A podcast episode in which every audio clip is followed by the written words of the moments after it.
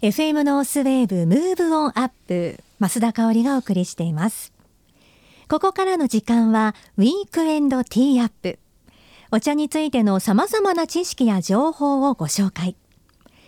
昭和8年創業の老舗日本茶専門店玉翠園の専務取締役で日本茶インストラクターの玉木康雄さんにお茶の種類や入れ方のポイントお茶の効能歴史についてさらには日本文化や食の話題など様々な日本茶の魅力をご紹介していただいているコーナーです。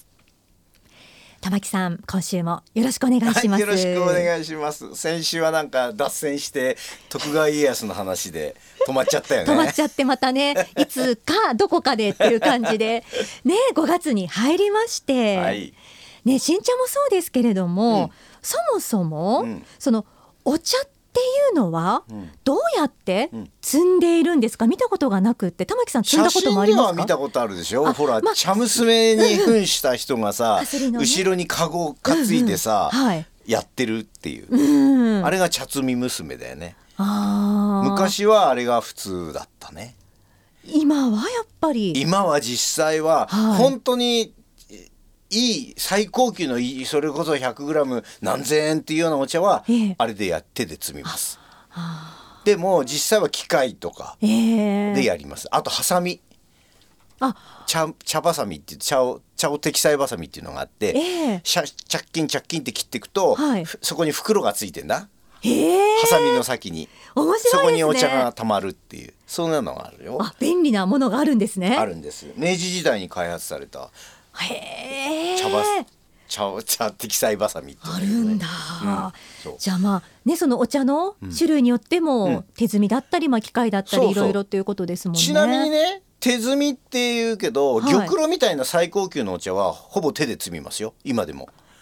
だから、うん、皆さんよく茶園茶園っていうと、はい、なんかこうかまぼこ型になったこうこう綺麗な緑色のが並んでるっていうイメージあるでしょ、うん、あります。京都行って玉露の畑行ったら、はい、あんなんじゃないですよ。ただただ木がいっぱい生えてる。え？え？あの静岡あの茶園がこうまっすぐまっすぐ、ね、かまぼこ型に並んでるのはあれは煎茶なのすべて。あそうなんですかね？煎茶なんですか？煎茶です。玉露はではないです。玉露はただの木がこう生えてます。しかも人間の背丈ぐらいあります。結構あるんですね。だってあの茶園がこうかまぼこ型になってるのは、はい、機械でガーって上刈るためにあ綺麗になってじゃ人間の背丈ぐらいあるところを機械でバーッと刈ってるんですか？え違う違う違う。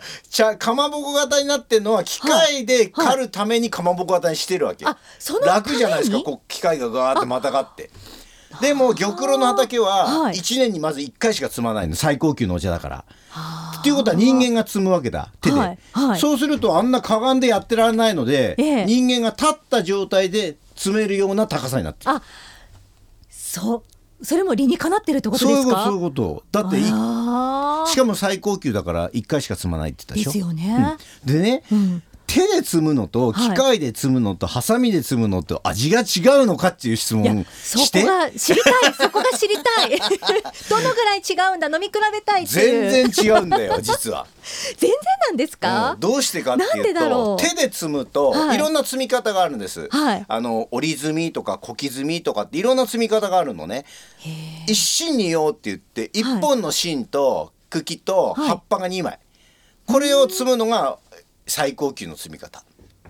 葉っぱに巻いたその芯の部分と。そう一芯二葉一芯二葉、うん、あ芯と葉ですね。そうですそうです。まあそしてだんだん安くなっていくと一芯三葉とかなってくるんだけど、えー、これは人間が手で積んでるから目で見ながらプッチンプッチンと落としていくからできる話で。その場所はね的確に。機械とかだったらそんなことはできないの、うん、ですよね。ガーって刈るわけだから、はい、そうすると味は落ちるの。なんで機械で切る切ると味が落ちるかというと、はい、お茶ってあの葉っぱをそのまま製品にしてるわけだよ、ええ、葉っぱを1枚ずつ丸めたのが1本なんだよお茶ってそっか丸める。あのお茶の最高級のお茶ってこう針のようにとんがってじゃないですか、うんはい、あれお湯に戻したら一枚の葉っぱに戻るそっか拾いますもんね。そうそうそう。そうそうなってくると、はい、途中で破けたり切れたりすると苦くなるんですよ、お茶って。そっからカフェインとかカテキンがいっちゃ出ちゃうから。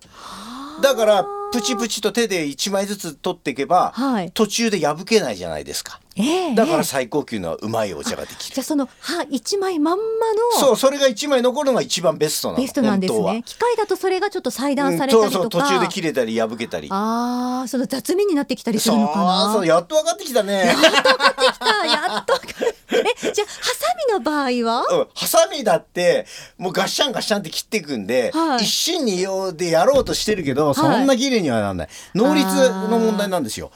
ハサミだと1日に100キロはつ、100キロ150キロ詰めるんだ結構ですね。でも人間が手でやったら1日にやっぱりベテランがやったって50キロはいかないかなって感じ、ええ、そんなに違うんです、ね、全然違うんです。だから手摘み茶ってもし売ってたら最高級の値段がついてる、え、あ。と品評会に出すようなお茶は全て手摘みだね。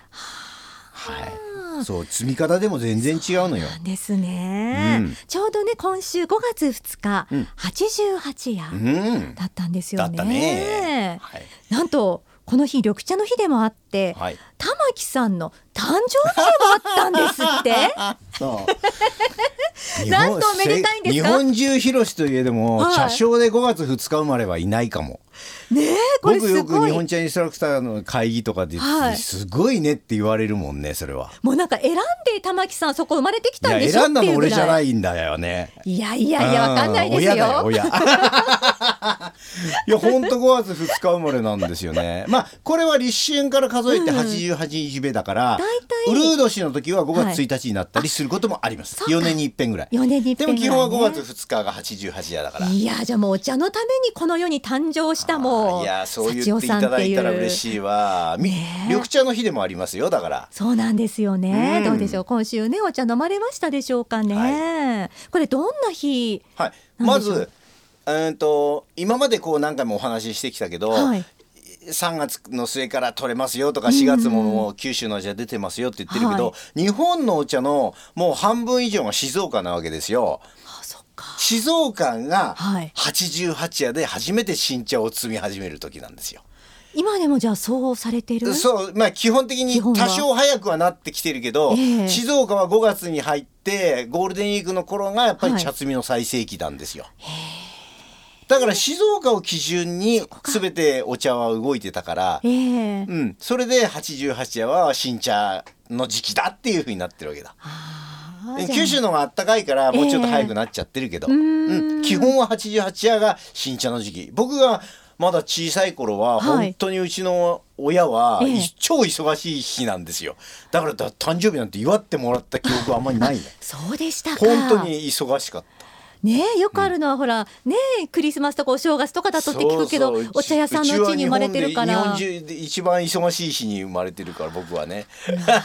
なんかこれもなんかこう宿命というか運命というかなんか感じるね。ね嬉しい話だよね。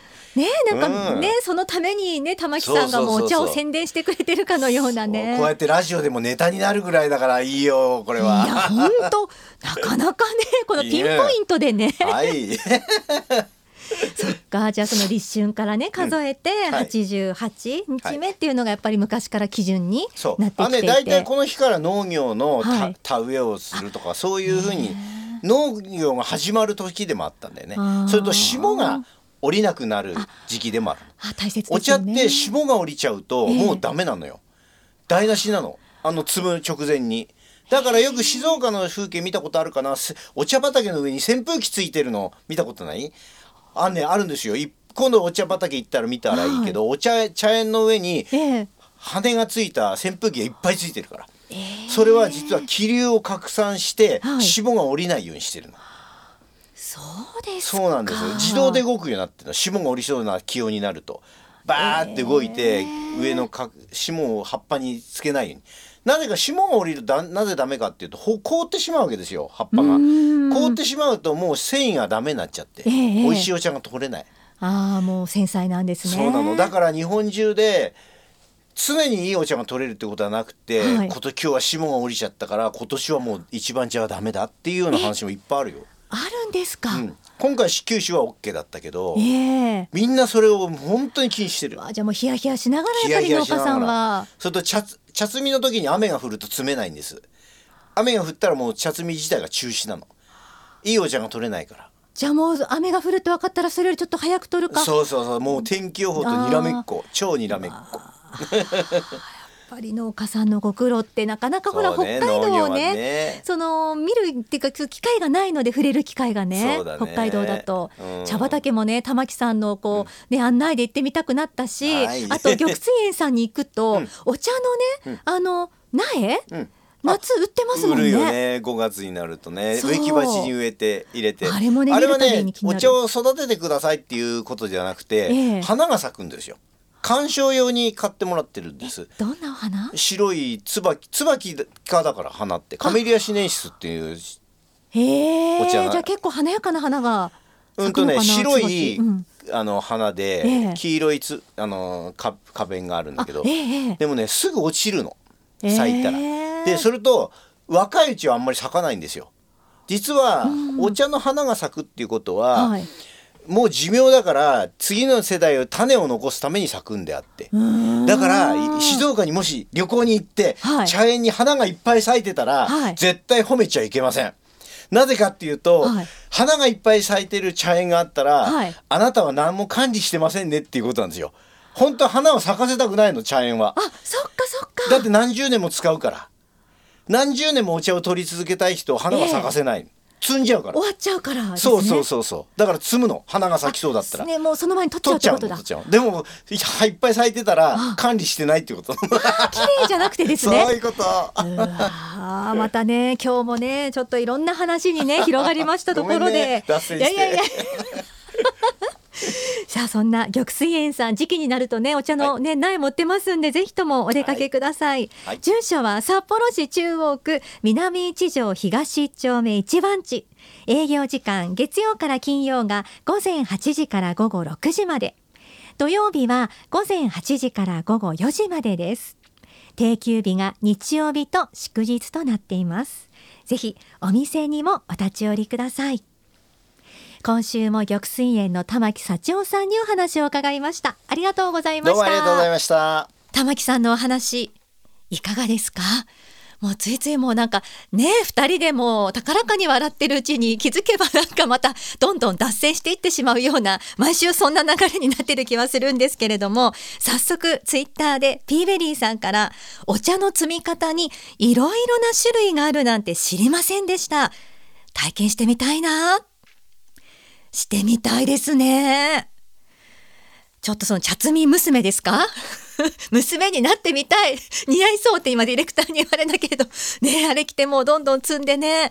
いや私はねそう体験もしてみたいしあとね飲み比べしてみたい。その積み方でどれぐらいその雑味とかねまろやかさが違うのかっていうのをね体験してみたいななんてそんなこと思いました。玉木さんのねあのなんていうの？ツアー一緒に行ったらもう笑いも絶えなくってもうこの時間ぎゅっとねいろんな情報が入ってるのでね楽しいですね。なんか聞いてるだけで元気がもらえます。